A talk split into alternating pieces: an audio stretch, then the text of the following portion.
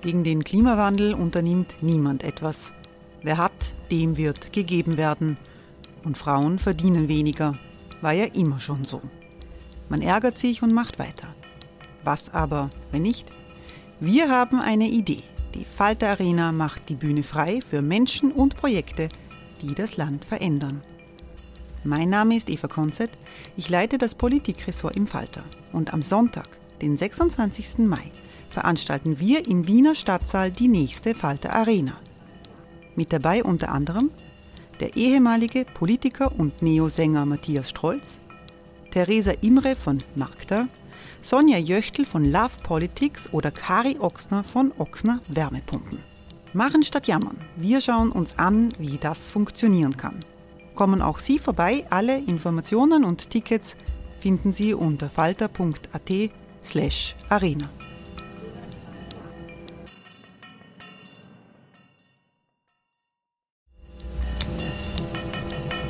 Falter-Podcasts werden durch Werbung unterstützt. Das hilft bei der Finanzierung unseres journalistischen Angebots.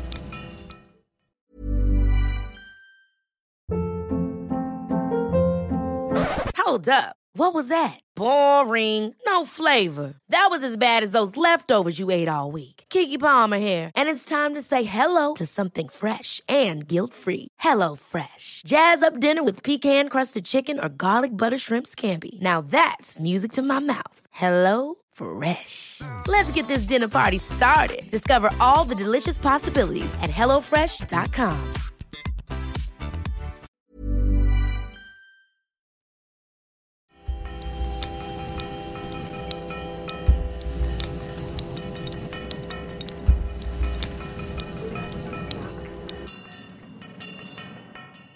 Herzlich willkommen, liebe Zuhörerinnen und Zuhörer, bei der 74. Folge von Schäuber fragt nach. In der Vorwoche habe ich hier vom freakshowhaften Personal der FPÖ Niederösterreich berichtet. Den wirklichen Konnoisseuren dieser Szene wird dabei vielleicht aufgefallen sein, da fehlt doch noch wer. Ganz richtig. Einen speziellen Favoriten habe ich mir für heute aufgehoben, nämlich Hubert Keil Bezirkschef der FPÖ Korneuburg und neuerdings Abgeordneter im niederösterreichischen Landtag. Der war früher Sekretär beim FPÖ-Rechtsaußen- und Witwentröster Martin Graf und fiel mit der Aussage auf, dass der selig gesprochene NS-Widerstandskämpfer Franz Jägerstätter ein Verräter sei, den man nicht selig sprechen, sondern verurteilen soll. Eine juristische Expertise, die der FPÖ so gut gefallen hat, dass sie Keil zum Bundesverwaltungsrichter machen wollte. Das hat Bundespräsident van der Bellen durch Verweigerung seiner Unterschrift gerade noch verhindern können. Seine öffentlichkeitswirksamste Aktion hat Herr Keil aber schon ein paar Jahre davor geliefert. Seine akademische Burschenschaft Silesia hatte ihn zu einer Party eingeladen. Die Silesia wurde 1860 zum Zweck der Wahrung des deutschen Widersinns in Wort und Tat gegründet.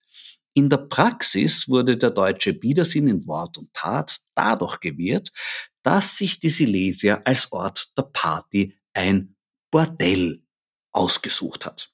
Nämlich, offenbar um den österreichischen Biedersinn auch zu würdigen, ein klassisches Alt-Wiener Gürtelpuff.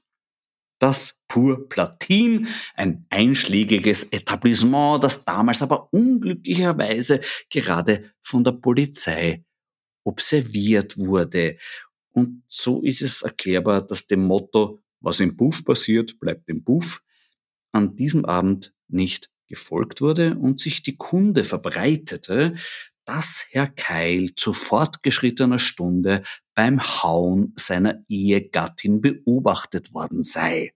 Das wurde nachher von beiden bestritten, aber was immer da passiert sein mag, es hat einen Eingreifreflex bei den Purplatin-Türstehern ausgelöst, für die Gewalt gegen Frauen ein absolutes Tabu in ihrem Haus darstellte, was in Folge wiederum Herrn Keil mehrere gebrochene Gesichtsknochen eintrug.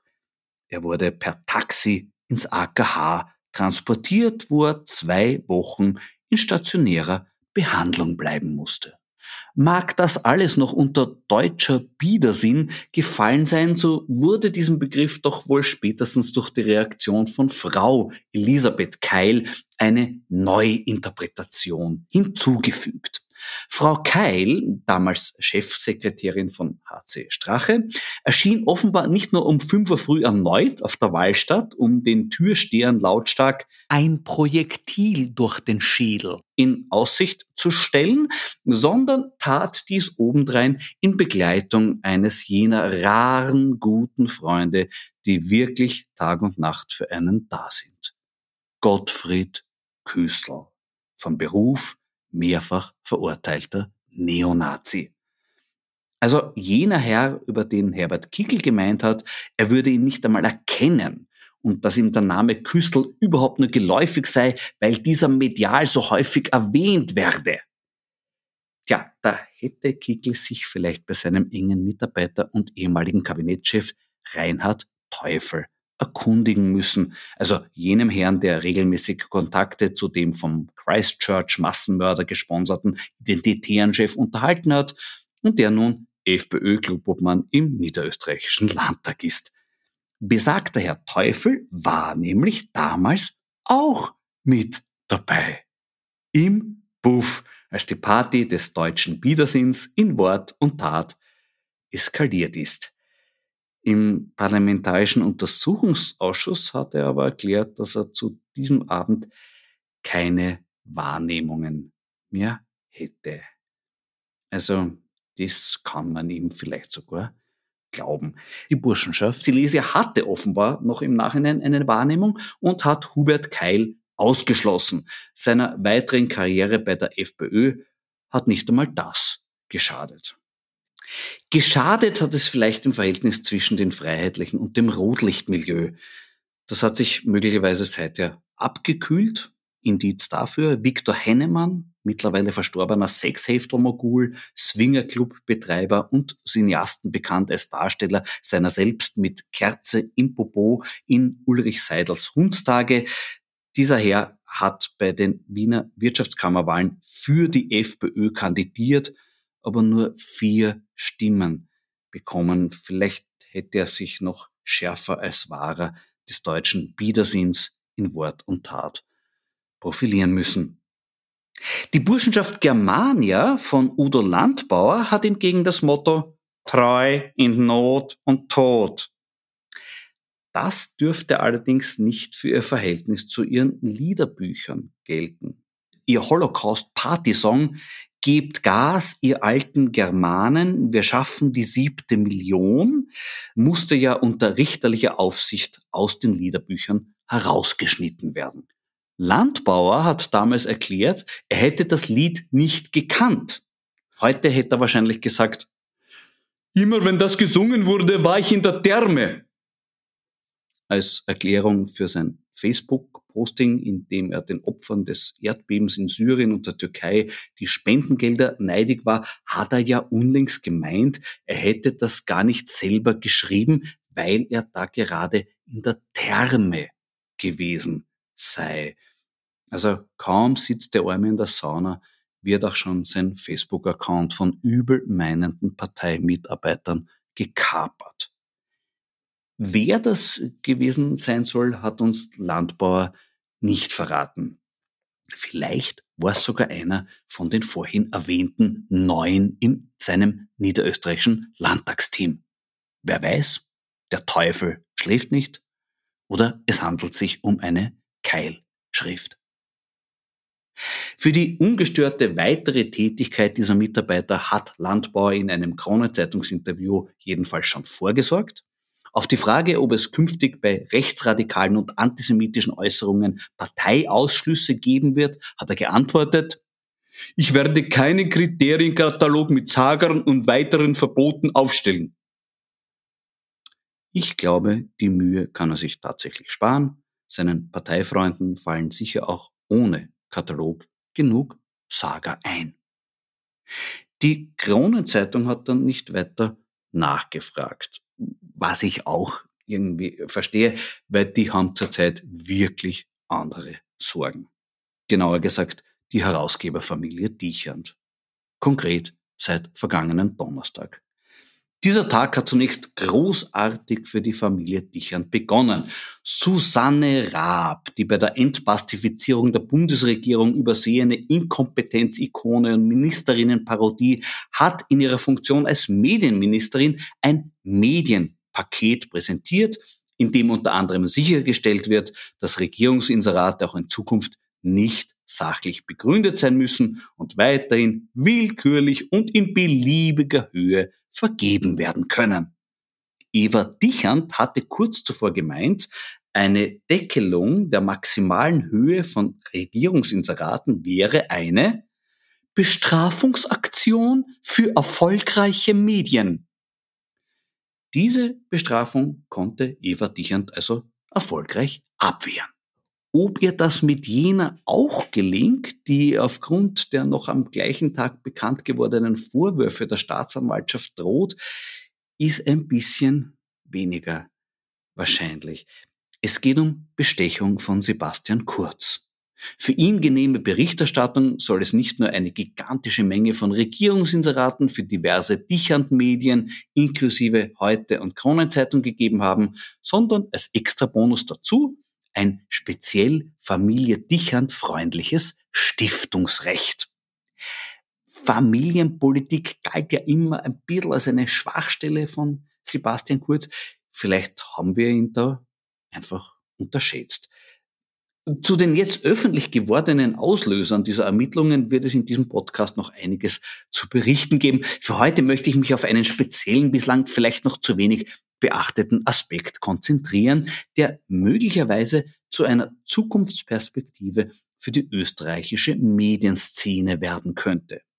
Laut Wirtschafts- und Korruptionsstaatsanwaltschaft zielten die Zahlungen an Heute und Krone Zeitung darauf ab, Zitat, die strafrechtlich relevanten Inseratenschaltungen in der Mediengruppe Österreich und die diesem zugrunde liegende korruptive Vereinbarung insofern zu verschleiern, als das Inseratenbudget für die Krone und Heute-Gruppe proportional zu den Inseraten in der Österreich-Gruppe erhöht werden musste, damit die missbräuchliche Inseratschaltung in der Österreich-Gruppe nicht schon wegen der Unverhältnismäßigkeit zu anderen Medienunternehmen auffällt und von diesen oder anderen Personen aufgezeigt und geprüft würde. Das heißt, die Dichernblätter wurden extra reichlich belohnt, damit die in der Inseratenkorruptionsaffäre rund um die Fellner Brüder eingesetzten Summen nicht so auffallen und sich die Dicherns nicht benachteiligt fühlen und dann womöglich die Fellner Inseratenkorruption aufdecken. Ja, das kennt man von Kindergeburtstagen. Immer auch ein Trostgeschenk für die Geschwister des Geburtstagskindes einplanen. Das kann durchaus auch im Sinne des Geburtstagskindes sein, wenn die Geschwister dadurch ruhig gestellt werden und nicht ausplaudern, was für schlimme Sachen das Geburtstagskind vorher angestellt hat. Wenn die jetzige Bundesregierung dieser Strategie treu bleibt, können sich vielleicht alle anderen Medien dieses Landes bei dementsprechend nicht investigativer Berichterstattung über den neuen Inseratenkorruptionsskandal bald schon über eine neue Inseratenoffensive freuen. In diesem Sinn, weg vom Inseratenkorruptionsskandal hin zum Weinskandal. So heißt der auf Naturweine spezialisierte Weinhandel aus Wien, von dem ich heute fast schon einen Klassiker im Glas habe, den Buteo 19 von Martin Gindel aus Hohenruppersdorf im Weinviertel. Einer der ersten biodynamischen Weine aus Österreich, der für Aufsehen gesorgt hat ein grüner Veltliner mit sehr viel Frische, Apfel und Limettenaroma. Auch wenn es draußen noch nicht so wirkt, hier im Glas hat der Frühling schon begonnen. Prost! Trösten kann ich mich heute nicht nur mit diesem Wein, sondern auch damit, dass ich mit meinen Wundern über das freiheitliche Personal im Niederösterreichischen Landtag nicht allein bin. Auch mein heutiger Gesprächsgast hat sich zu diesem Thema öffentlich zu Wort gemeldet. Es ist der Schriftsteller Robert Menasse. Grüß dich, Robert. Robert, ich habe unlängst einen Brief von Johanna Mickel-Leitner bekommen, in dem sie mir schreibt, dass in Niederösterreich eh alles in Ordnung ist. Aber um auch meinen Standpunkt zu beachten und zu diskutieren, möchte sie mich gerne zeitnah zu einem persönlichen, vertiefenden Gespräch einladen. Hast du diesen Brief auch bekommen? Den habe ich auch bekommen und den haben offenbar sehr viele Künstler, die einen Bezug zu Niederösterreich haben oder da ansässig sind, erhalten. Und äh, was ich weiß, hat keiner darauf reagiert, ähm, zumal wir vorgewarnt wurden, wenn wir das Gespräch akzeptieren, dass eine Stunde nach dem Gespräch die Pressemitteilung rausgeht, ähm, von der Mikkel Leitner. Sie haben uns gesprochen und alle Missverständnisse aufgeklärt. Und äh, das, das ähm, war klar, dass niemand darauf einsteigt. Und es gibt im Grunde auch da nichts mehr zu besprechen und schon gar nicht vertiefend, weil ich gar nicht weiß, was das bedeuten soll. Äh, weil, ähm, Wirkt ein bisschen gefährlich, gell? vertiefend bei, bei der Hanni also ich, ich fürchte mich ehrlich gesagt ein bisschen davor, weil da, das so darauf einzusteigen, aber. Nein, aber die, die, die Politik, äh, diese Koalition ist schon so tief, dass ich da überhaupt nicht mehr, mehr vertiefend irgendwas beitragen möchte. Und ich finde sie so unappetitlich und ich finde sie so widerlich. Ähm, äh, nach allem, was wir mitbekommen haben, vor allem von der niederösterreichischen FPÖ ja, ich meine, die Partei, diese Partei ist die Partei. Ja, aber der, der Udo Landbauer zum Beispiel, äh, der hat ja eine besonders pflegelhafte Art bei gleichzeitiger eindeutiger ähm, äh, Sympathie für Nazis und, und Faschismus. Ja, und da reden wir jetzt gar nicht einmal nur von der Liederbuchgeschichte, sondern von seinen Parteigenossen, die offen den, den Hitlergruß zeigen, ähm, die äh, äh, unbegleitete Kinder hinter Stacheldraht sperren, die ähm, in Österreich geborene und aufgewachsene Kinder, äh, wo ein Elternteil oder meinetwegen beide Einwanderer sind, äh, auf schwerste bedroht und beleidigt. Ja? Das heißt, ähm, äh, diese, diese Partei ist so besonders widerwärtig. Ähm, und ich möchte aber eines betonen. Äh, es geht mir jetzt nicht darum, ähm, sozusagen die Nazi-Keule ähm, äh, zu schwingen, ja, zu sagen, das sind alles Nazis und, und, und, und, und so weiter, sondern das sind, wenn sie es abstreiten, Nazis zu sein, dann haben sie wenigstens die Sensibilität, dass sie merken, spüren und wissen, es ist nicht gut, sich oftmals Nazi zu deklarieren. Das ist eh schon besser als die, die, die, die echten aufmarschierenden Nazis. Ja. Aber alles, was sie tun, während sie abstreiten, Nazis zu sein, ist so widerwärtig, politisch so widerwärtig. Und was mich besonders berührt bei dieser ganzen Geschichte ist, die werden gewählt von Menschen, die lieber haben, äh, die Ausweisung von Migranten als Kindergartenplätze für ihre Kinder. Und da hört sich bei mir das Verständnis vollkommen auf. Und wenn eine christliche, eine sogenannte christliche, christdemokratische äh, äh, Politikerin sagt, naja, wir sind uns inhaltlich viel näher, weil ich habe auch ein Problem irgendwie mit diesen fremden Kulturen und die essen ein Kebab und, und, und so, ja. Ähm, während ich der Idee Kindergarten, freie Kindergartenplätze oder ein Programm für Langzeitarbeitslose, dem kann ich absolut nichts abgewinnen. Dann, dann hört sich die Diskussion auf. Mit dieser Politik kann man sich nicht mehr äh, in einen Diskussionszusammenhang begeben. Das kann man nur noch ablehnen, strikt ablehnen. Ja, du hast vorher erwähnt, dass die, die sich offen bekennen dazu, es wird ja jetzt im, im Zuge der FPÖ Niederösterreich über den Begriff Keller-Nazi diskutiert. Äh, der Keller-Nazi ist ja eigentlich der, der eben sich nicht offen dazu bekennt und halt quasi noch äh, ja, im Keller sitzt, der in, in Niederösterreich ein sehr traditioneller Ort auch für äh, Missetaten aller Art ist. Aber findest du die Bezeichnung zutreffend oder äh, lehnst du die ab? Du, es gibt viele Bezeichnungen äh, in der Politik, äh, wo man sagen muss, äh, Metapher ist Glückssache, aber man weiß, was gemeint ist. Ja?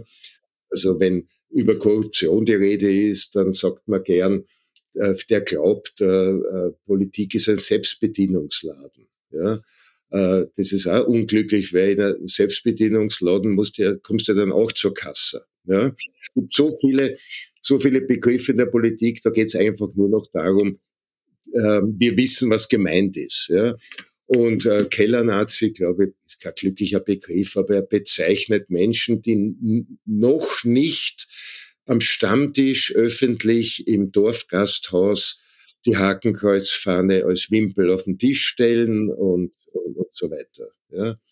Vielleicht fühlen sich ja manche Kellernazis jetzt wie im Selbstbedienungsladen, die jetzt befördert wurden in der niederösterreichischen Landesregierung. Das kann nicht durchaus sein. Du hast geschrieben, Mikl Leitner wird sich nie wieder davon erholen. Äh, gibt es überhaupt so etwas wie Erholung vom Schmerzbefreitsein?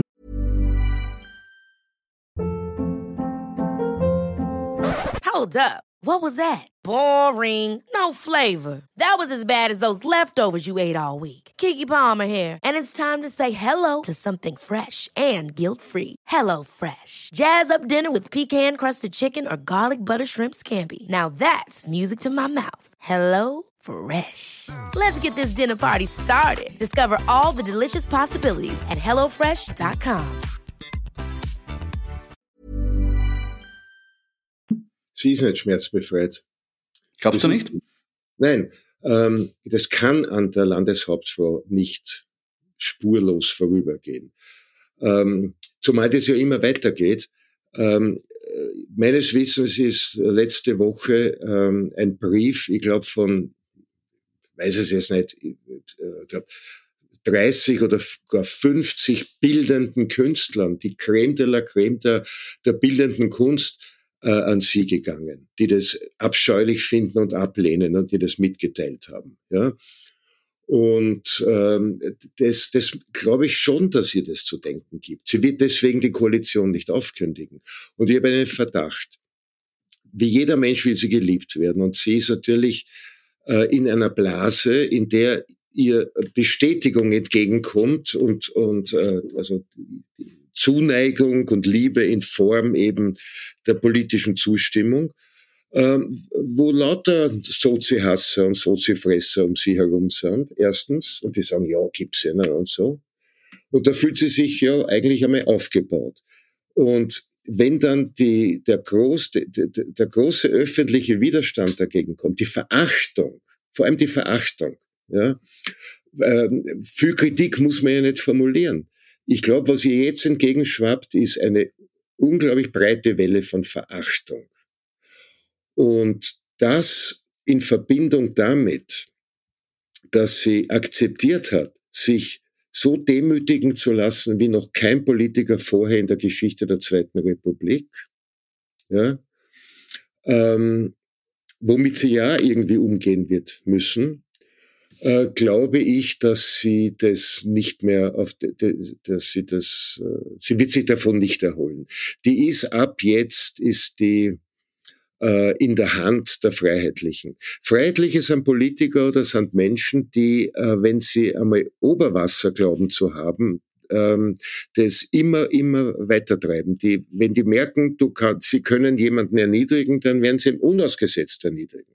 Die sagen ja nie, es haben wir dich aber genug erniedrigt. Ich meine, ich musste ja nicht die Opfer der, der, der faschistischen Systeme ähm, äh, äh aufzählen, äh, da hat es ja auch nicht einen Punkt gegeben, wo, man, wo, wo sich die Faschisten oder die Nationalsozialisten zurückgelehnt haben, die Nägel gefeilt haben und gesagt haben, naja, es reicht, jetzt haben wir es genug gedemütigt. Die werden nicht aufhören. Sie hören nicht auf. Und davon wird sie sich garantiert nicht erholen. Die Frage ist, ob sie eine Legislaturperiode durchsteht. Ähm, es gibt sehr, sehr viele Christdemokraten oder ÖVP-Wähler in Niederösterreich. Sie kommen, sie sie kommen jetzt auch hervor, sie outen sich, die sagen, das ist zu weit gegangen, wir wählen jetzt die Neos. Gut, äh, ÖVPler, der jetzt äh, mit der ÖVP unzufrieden ist, kann eh nichts anderes wählen, außer er ist ein Biobauer, da kann er die Grünen wählen. Ja, aber es gibt eine er, doch erkleckliche Anzahl von ÖVP-Wählern, die die ÖVP nicht mehr wählen will. Und sie hat jetzt schon 10 Prozent verloren. Noch einmal 5 oder 8 oder 10 Prozent. Das überlebt sie nicht. Was hältst du von der Geschichte, dass die SPÖ schuld an der ÖVP-FPÖ-Koalition ist? Das ist eine Lüge. Das hat sich herausgestellt und wird natürlich von der bürgerlichen Presse jetzt nicht riesengroß äh, berichtet. Aber ich weiß hundertprozentig und ich weiß es aus wirklich verlässlicher Quelle, nämlich von Menschen, die dabei waren, dass, äh, der, äh, dass die SPÖ äh, bis zwei Tage äh, bevor die Mikkel Leitner die Koalition mit den Freiheitlichen und den Abschluss der Verhandlungen äh, bekannt gegeben hat, immer wieder aufs Neue gesagt haben, reden wir noch einmal, ähm, äh, der, äh, wir, wir, wir sind bereit zu Verhandlungen, wir sind bereit zu Kompromissen und vor allem, was ganz, ganz wichtig ist, zu wissen, und das, das müssen Menschen bestätigen aus beiden Parteien, sowohl aus der ÖVP als auch von der SPÖ, wenn sie dabei waren. Sie können das nicht abstreiten. Von den fünf letzten, also von den fünf zentralen Forderungen oder Bedingungen oder wie immer man das nennen möchte, der SPÖ, waren vier bereits ausverhandelt. Vier waren abgehakt. Ja? Mitten in den Verhandlungen zum fünften Punkt, da ging es um die Arbeitslosen, und da hätte es ja auch einen Kompromiss gegeben, bereits einen Kompromissvorschlag, ja, äh, hat die Mikkel Leitner auf einmal gesagt, nein, wir brechen das ab. Und da muss irgendwas passiert sein. Entweder ist von, vom Bund was kommen, na, mag's mit den Freiheitlichen, oder die Freiheitlichen haben mit irgendwas noch in der Hand gehabt. Ich weiß es nicht. Also, wenn ich, also wenn ich, wenn ich das in einem Roman erzählen würde, dann hätte ich die Romanfantasie, ähm, die haben was in der Hand gehabt, womit sie erpressbar ist, weil das kann sie nicht wohl, so sehr sie auf die Roten als Xindel betrachtet.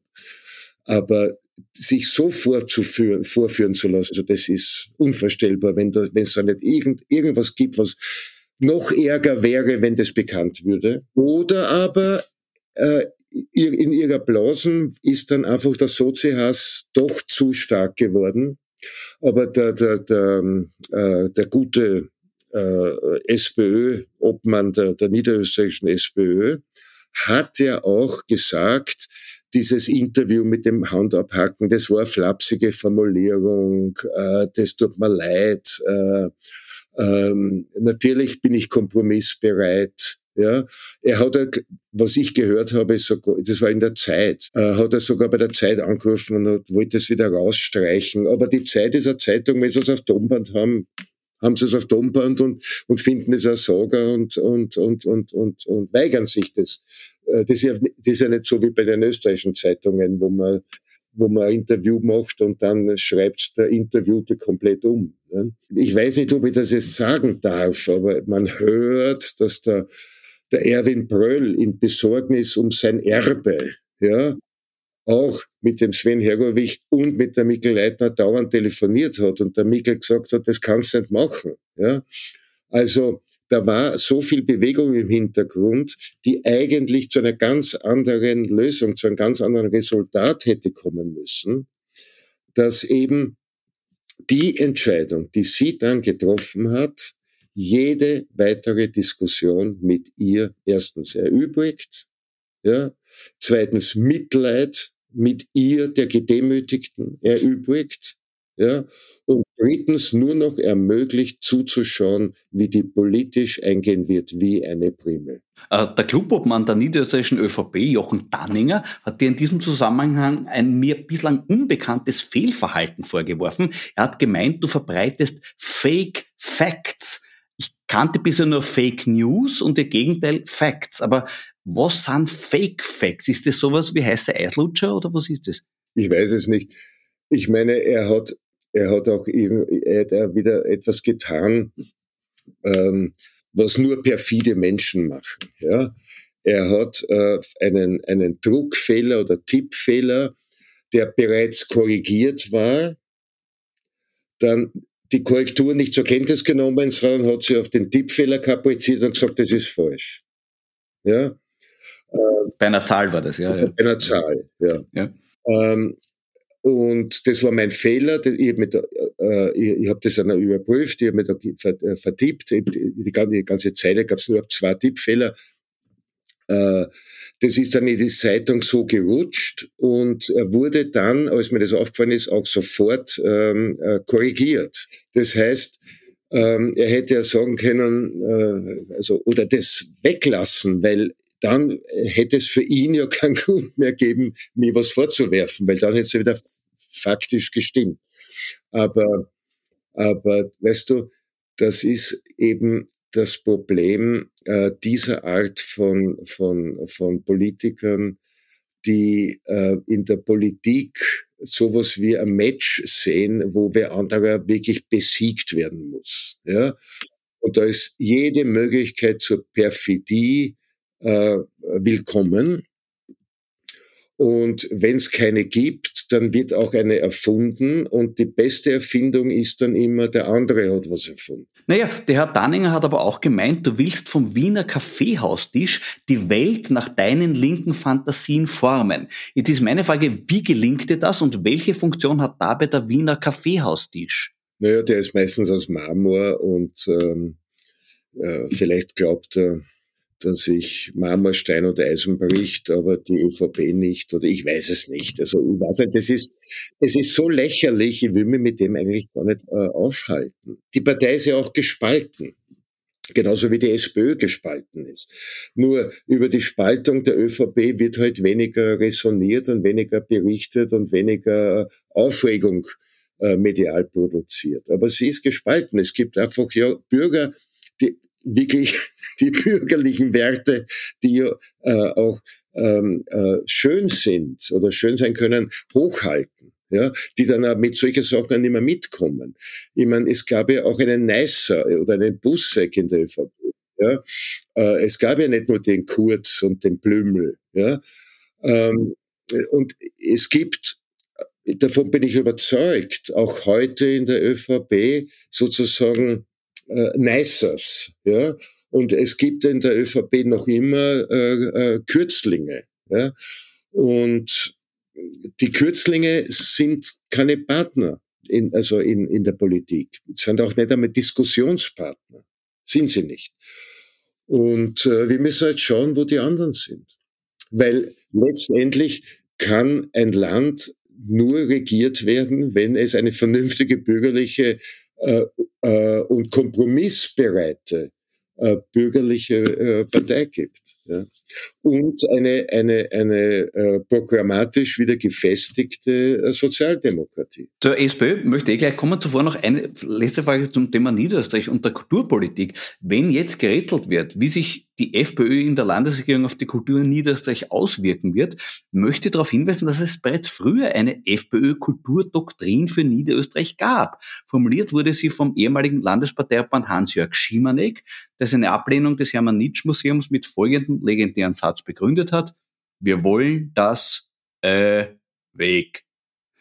Damit hat er doch das Verhältnis seiner Partei zur Kunst und Kultur exakt auf den Punkt gebracht, oder? Dass die FPÖ bestimmte Formen von Kunst oder Kultur und überhaupt Avantgarde-Kunst oder zeitgenössische Kunst ähm, nicht will, auch nicht versteht. Also das ist ja die, die, das ist ja die Voraussetzung für das Nichtwollen. Ja?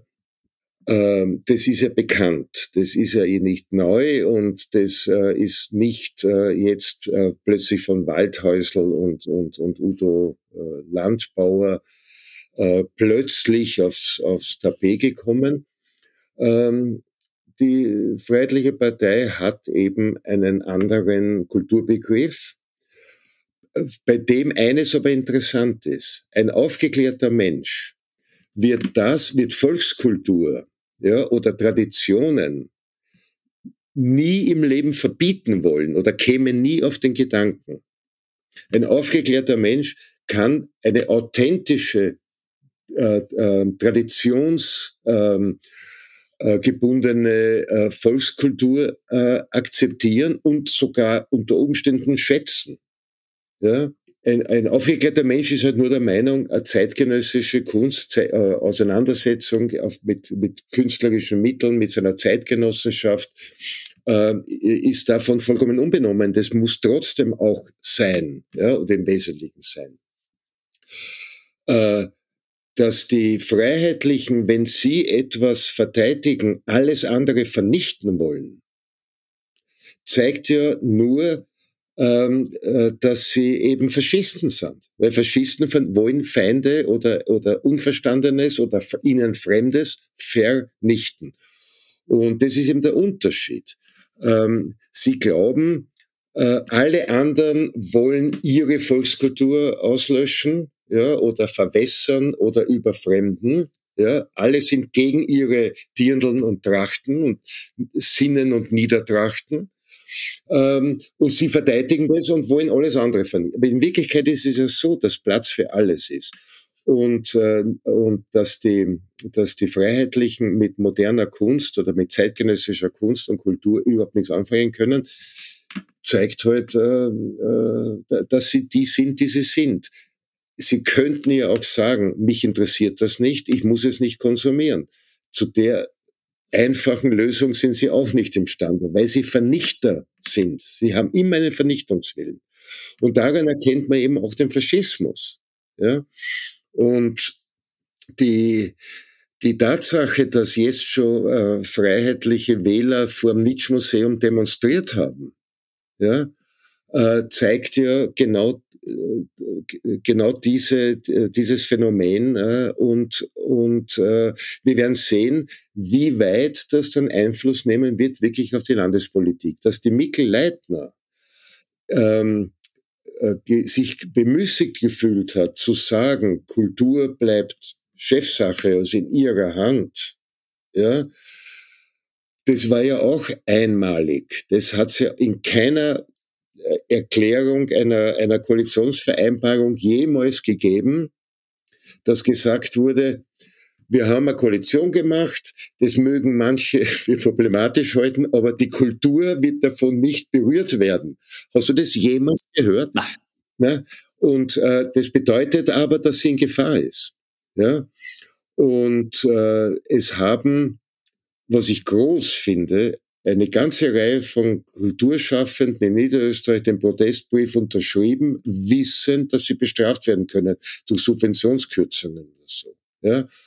Ähm, ich brauche ja nichts, also ich kann das leicht unterschreiben. Ich bewundere die, die einfach wirklich abhängig sind bei das Festival, äh, dass sie das, dass sie finanziert bekommen und, und so weiter. Und ich glaube, dass sogar die Hoffnung, der Bundes-ÖVP, wenn wir dann nächstes Jahr eine Koalition mit der FPÖ machen, dann wird uns das nächstes Jahr leichter fallen, weil jetzt schon der Protest in Niederösterreich verpuffen wird dass sie sich da täuschen. Du hast geschrieben, die Frage ist nur noch, ob die freiheitlichen Wähler begreifen werden, dass es ihnen nicht besser geht, wenn sie eine Partei wählen, die dafür sorgt, dass es anderen schlechter geht. Glaubst du nicht, dass es auch FPÖ-Wähler gibt, denen es tatsächlich wichtiger ist, dass es anderen schlechter geht? Ich fürchte, dass das so ist, aber ich habe immer noch die Hoffnung, dass auch freiheitliche Wähler dann am Ende äh, normale menschliche Reaktionen zeigen. Und da zum Beispiel begreifen, erst, äh, erst habe ich mich so gefreut, dass endlich wir regieren. Hier regiert das Volk, wir sind das Volk, es geht um, um uns und es, es geht um die eigenen, ist, äh, sind wir dran. Aber es hat sich mein Leben eigentlich nicht verbessert. Das kann doch bei einem einigermaßen normalen Gemüt nicht anders sein, als dass dieser Punkt kommt. Hoffe ich. Du bist der SPÖ wieder beigetreten. Äh, wie gefällt es dir dort? Gut, außer bei einem Beitritt äh, äh, habe ich noch nichts gemacht. Ich verfolge es jetzt. Ich wollte, schau, ich bin ja ähm, familiär sozialdemokratisch vorgeprägt. Ich komme aus einer sozialdemokratischen Familie. Ja? Ähm, und zwar von beiden Seiten. Ja? Mein, mein, meine Großeltern, äh, die die, die, die Nazi-Zeit in, in Österreich äh, überlebt haben, haben am ersten Tag sozusagen nach der Neugründung der SPÖ sind die Mitglieder geworden und sind es geblieben bis zum Tod. Mein Urgroßvater war beim Heinfelder Parteitag. Ich war selbst dadurch, ähm, schon meine Großmutter war von den roten Falken an im, und so weiter. Ja. Ähm, also ich war daher auch also lange Zeit SPÖ-Mitglied, ist, ähm, ist klar. Ich war Student ein starker Kritiker des äh, sozialdemokratischen Revisionismus, wie es halt damals so war. Ja, bin gleichzeitig aber ein Kind Kreiskis. Ja, also äh, meine Generation hätte die Möglichkeiten und Chancen nicht gehabt, wenn, wenn äh, die ÖVP-Regierung, oder sagen wir die ÖVP-Klaus-Regierung, die damals ja von 66 bis 70 Alleinregierung hatte, wenn das weitergegangen wäre. Ja? Viele Menschen, und ich glaube fast die Mehrheit der Menschen heute, weiß gar nicht mehr, was sie der österreichischen Sozialdemokratie zu verdanken hat. Ja? Wenn ich nur zum Beispiel daran denke, dass meine Mutter nicht einmal ein Bankkonto eröffnen konnte ohne Unterschrift meines Vaters keinen Pass bekommen hat ohne Unterschrift meines Vaters. Muss ich, ich meine, ich kann es lang aufzählen. Und da reden wir jetzt noch gar nicht von der Fristenlösung und vom freien Hochschulzugang. Also was da im Hinblick auf Gerechtigkeitschancen, äh, äh, Lebenschancen, äh, Emanzipation, Durchlüftung des MIFs in Österreich und so weiter, was da alles stattgefunden hat. Dafür haben wir, glaube ich, viel guten Grund, dankbar zu sein. Aber dann ist heute einiges ist, ist arge geraten und, und, und problematisch geworden und dann ist eine neue Generation und die und, und, und, und, dumme Karrieristen und, und was weiß ich. Und ich bin ja dann irgendwann ausgetreten. Aber ich bin jetzt deswegen eingetreten, weil ich die, diese, diese Niedergang, diese, dieses Sichtum mir nicht anschauen kann, auch wenn ich in vielen Punkten auch die SPÖ natürlich kritisieren muss, weil sie vieles einfach gar nicht begreift. Aber grundsätzlich muss es dieser Partei erst langsam besser gehen, weil wir eine gute, starke Sozialdemokratie, eine vernünftige, eine diskutable brauchen. Genauso wie wir einigermaßen äh, aufgeklärte Bürger in diesem Land brauchen. Ja? Und deswegen bin ich eingetreten, weil mir dann dachte, wenn es, äh, es die Möglichkeit gibt, den Parteivorsitz, die, die Parteiobfrau, Parteiobmann zu wählen, dann will ich als Herzens, als kritischer Herzenssozialdemokrat, der tödlich frustriert ist von den Grünen, äh, äh, mitbestimmen. Und ich hoffe, dass am Ende rauskommt, dass es weder die Rente noch der Dosko wird, weil beide haben im Laufe von Jahren gezeigt, dass sie es nicht können, weil die eine ähm, äh, konnte nie was nie was anderes zeigen als ich kann die Partei nicht zusammenhalten und der andere konnte nie was anderes zeigen als ich kann jederzeit die Partei spalten. Und das heißt die die beiden müssen weg und es gehört wer dritter. Und der gehört mit einem guten Team versehen, dass er sich aussucht, Menschen, die vertraut, die intelligent sind, die gute Vorschläge machen können, die kompetent sind. Und mit dem und einem Programm kann man zur Wahl antreten. Und wenn ich da einen kleinen Beitrag leisten kann, dann will ich das tun. Traust du es dem Andi Bauer dazu, dass er das sein könnte? Ich möchte es einmal vorsichtig so formulieren. Ähm, er hat bewiesen, er kann Dreiskirchen. das ist, glaube ich, nicht einfach in der Stadt mit also dem größten äh, Flüchtlings, wie nennt man das, Lager oder Heim oder so, ähm, absolute Mehrheit zu bekommen. Ja? Und also wirklich diese Bestätigung für seine Arbeit. Ob er Kanzler kann, weiß ich nicht, aber er ist authentisch und ähm, er ist intelligent und äh, wenn er wenn er gute Berater hat, ein gutes Team, dann ist es auf alle Fälle eine Dynamisierung wiederum der, der Partei und ein Fortschritt aus der jetzigen Misere heraus. Und am Stand der Dinge, äh, so, äh, ich weiß ja sonst keine Kandidaten, aber wenn es vernünftige, interessante Kandidaten wären, äh, glaube ich, hätte ich es erfahren. Am Stand der Dinge werden sie natürlich wählen. Und Niki Kowal wird in seinem Team sein und äh, das schaut gut aus. Was sagst du zum Fernbleiben zahlreicher SPÖ-Abgeordneter bei der Zelensky-Rede im Parlament? Das war, also ich möchte es einmal vorsichtig so formulieren. Kaum habe ich meinen Freunden und meiner Familie erklärt, warum ich in die SPÖ eingetreten bin, hat sie mir wieder eine kräftige Ohrfeige gegeben. Ich verstehe es nicht. Ich habe auch versucht, es herauszubekommen, was der Grund war. Ich habe 20 Leute angerufen, mir konnte es keiner erklären. Mir konnte es niemand erklären, ich weiß es nicht. Ich bin mit, mir mittlerweile nicht einmal mehr sicher, ob das wirklich stattgefunden hat. keiner was ja, weiß. Vielleicht haben sie es vergessen. vielleicht Amnesie plötzlich. Das sollten Kinder Kreiskes sein und nicht Kinder Waldheims. Es wirkt ein bisschen so, ja. Ja, ich meine, die Randy Wagner, eine wirklich kompetente und sympathische Frau, unfähiger Partei zu führen und daher wahrscheinlich auch unfähig, Kanzlerin zu sein, ähm, ist ja nicht nur Parteiobfrau der SPÖ, sie ist noch dazu außenpolitische Sprecherin. Ja? Das ist so peinlich. Selbst wenn sie krank ist, muss sie sich das, das ist, das verlangt einem dieser Beruf leider ab. Muss sie sich diese halbe Stunde dorthin schleppen. Es tut mir leid. Ja, und vor allem Oder zumindest dafür sorgen, es in ihrer Funktion muss ja drauf schauen, noch wer von ihrer Leuten da ist. Und wenn sie das abzeichnet. Ja, die, erstens einmal muss sie dafür sorgen, dass die alle anwesend sind und sie muss die halbe Stunde auch kommen. Und wenn sie mit, wenn, wenn sie mit, mit dem Samariterbund eingetragen werden muss. Aber sie hat ja am nächsten Tag war sie wieder gesund. Also ich verstehe es nicht. Ja, das ist sehr, sehr bitter. Reden wir zum Abschluss von was Erfreulicheren von deinem letzten Roman, zu dem ich dir herzlich gratulieren möchte. Die Erweiterung, ich finde ihn so wie den Vorgänger der Hauptstadt sehr gelungen. Und mich fasziniert unter anderem, wie du es schaffst, extrem viele verschiedene Figuren zu präsentieren und man als Leser aber immer den Überblick behält und allen wirklich gerne folgt.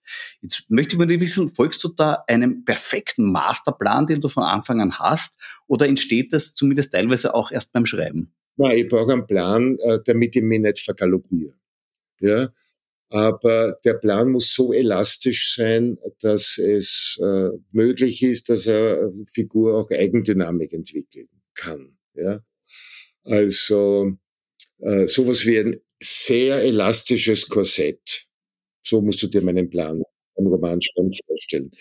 Aber die Figur also die Figuren, äh, der Figurenreichtum meiner Romane. Dazu kann ich nur sagen, ähm, die, die, wenn man ein einigermaßen ein einigermaßen äh, vernünftiges Panorama äh, unseres zeitgenössischen Lebens erzählen möchte, dann kann man das schwer, also ich äh, würde mir das sehr, sehr schwer tun, das an einer Figur entlang zu erzählen. Ja? Äh, weil wenn ich nur eine einzige Hauptfigur hätte, dann würde die ja auch wen kennen. Und dann kommt schon die nächste Figur ins Spiel. Ja? Und ich sehe das im Grunde so. Warum hat man bei meinen Romanen kein Problem, sich, also, sich auszukennen, auch wenn zehn, zwölf Hauptfiguren sind? Aus einem ganz einfachen Grund.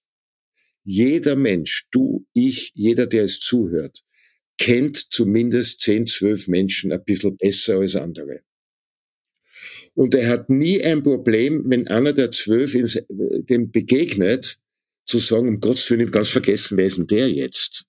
Von zehn Menschen weiß ich die Namen, habe die Handynummer eingespeichert, verabrede mich mit denen, treffe sie regelmäßig und habe nie ein Problem, die zehn auseinanderzuhalten. Und genauso ist in meinem Roman. Da hat man nie die, das Problem, zehn Figuren auseinanderzuhalten, wenn man lernt sie nach und nach kennen, dann kennt man sie, so wie du auch zehn Menschen kennst. Ja, Im Leben hat man meistens ein bisschen mehr Zeit, diesen Grundstock von den zehn Leuten sich anzulegen, als im Roman. Da geht's ja dann doch relativ zügig dahin. Nicht? Also ist schon eine eigene Kunst noch einmal. Die Erweiterung ist der Mittelteil einer Trilogie über die Europäische Union. Wie wird der dritte Teil ausschauen? Jetzt sollen die Menschen einmal den zweiten lesen. Und es ist vor allem äh, wichtig, äh, dass man, dass die äh, Leser wissen, man kann jeden Roman vollkommen unabhängig von den anderen lesen. Also es ist nicht so eine Fortsetzung, wo man zuerst den ersten Band gelesen haben muss, um den zweiten zu verstehen. Und deswegen ärgere ich mich jetzt auch eigentlich ein bisschen, dass der Verlag da immer wieder darauf hingewiesen hat, Band 2 der Trilogie. Ja. Ähm, ich glaube, dass das ja auch einige abgeschreckt hat, dass sie sagen, jetzt habe ich den ersten gar nicht gelesen. Und die haben gesagt, na, aber die haben eh so viel gelesen. Ja, sage ich, ich weiß es nicht. Mir war das nicht recht, aber ich selbst für mich habe eben eine Trilogie geplant und habe ganz am Anfang eben diese so drei Exposés, drei Konzepte für drei Bücher geschrieben, habe aber jetzt ein viertes am Schreibtisch liegen, ein kurzes, ähm, das aber jetzt zwischen zweiten und dritten Band ich möglicherweise einschieben will, dann wäre das eine Trilogie aus vier Büchern, was mir das, was, was ich am liebsten habe eigentlich immer. Aber es lohnt da jetzt nicht drüber zu reden, weil äh, die Menschen sollen einmal das lesen. Und, äh, und dann haben sie noch andere Romane von mir, die sie noch nicht gelesen haben, die können es auch lesen, bis sie den nächsten geschrieben hat. Also du willst das noch nicht verraten. Das verstehe ich auch sehr gut. Äh, letzte Frage, bei deinen Figuren, die auch, sind immer auch sehr viele schöne österreichische Figuren, auch Beamtenfiguren dabei. Wäre so ein tragischer Kämpfer wie der Ottmar Karas einmal vielleicht eine literarische Vorlage für dich? Heilige sind nie gute literarische Vorlagen. Obwohl er ist, er ist nicht, also er ist eine, eine interessante Figur, ja. Ähm, aber ich, ich pause nicht einzelne Figuren so eins zu eins ab, ja. Aber, aber er ist ein gutes Beispiel, da hast du recht, für einen anständigen ÖVPler, ja. Ähm, als Romanfigur viel interessanter wäre der Schüssel, äh, weil der in seiner Art äh, sozusagen als, als, als Glitterung äh, hilfloser Zitate äh, eigentlich viel, viel spannender ist. Ja? Aber ähm, dann interessiert er mich doch wieder nicht genug. Aber, aber also mich, mich faszinieren so Menschen, die eine, vollkommene Fehleinschätzung von sich haben. Ja? Also wenn du dir vorstellst, nur als Beispiel, du kommst aus, aus biografischen Gründen heute halt in die katholische Jugend hinein. Ja, diese katholische Jungschar, katholische Jugend und so weiter. Ja. Und dann noch dazu in der Zeit, in der der Schüssel äh, jung war. Und der dann auf der Basis einer total reaktionären Ideologie, nämlich dieses, dieser austrofaschistisch-katholisch, also dieses austrofaschistischen katholischen oder politischen Katholizismus, ähm, trotzdem ein 68er ist, es war er, genauso übrigens wie der Jörg Haider, die haben 68, 69 studiert, das vergisst man ja immer. Ja. Äh, vom Zeitgeist her aufsaugt das Bedürfnis, progressiv zu sein. Und dann zeigt sich die Progressivität bei, denen, indem sie sich engagieren, bei den Katholiken, dass auch Jazzmessen gefeiert werden dürfen oder dass er noch eine politische Karriere beginnt mit, ich bin ja nicht so ein verzopfter Konservativer, ich trage eine rote Brille und ein Marschall statt einer Krawatte. Also diese, diese unfreiwillig seltsame Verballhornung von Zeitgeist, ja, ähm, das, das finde ich spannend. Ja.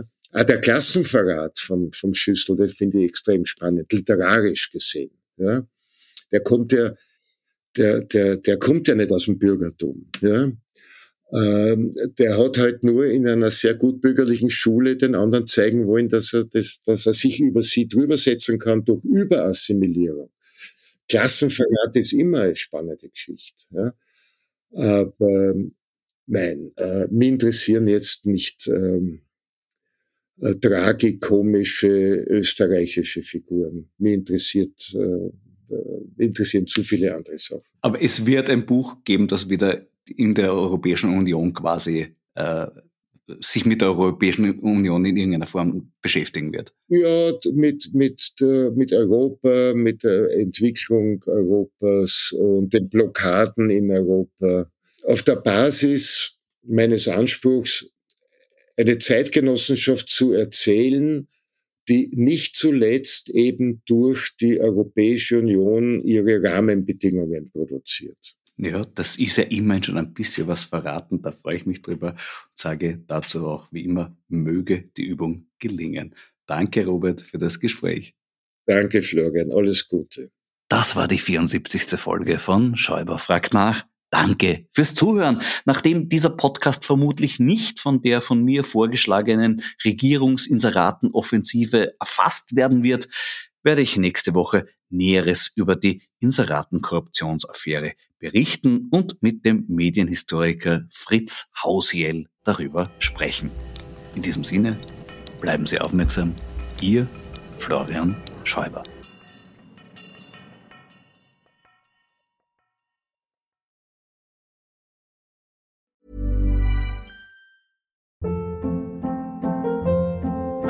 Hold up. What was that? Boring. No flavor. That was as bad as those leftovers you ate all week. Kiki Palmer here, and it's time to say hello to something fresh and guilt-free. Hello Fresh. Jazz up dinner with pecan-crusted chicken or garlic butter shrimp scampi. Now that's music to my mouth. Hello Fresh. Let's get this dinner party started. Discover all the delicious possibilities at hellofresh.com.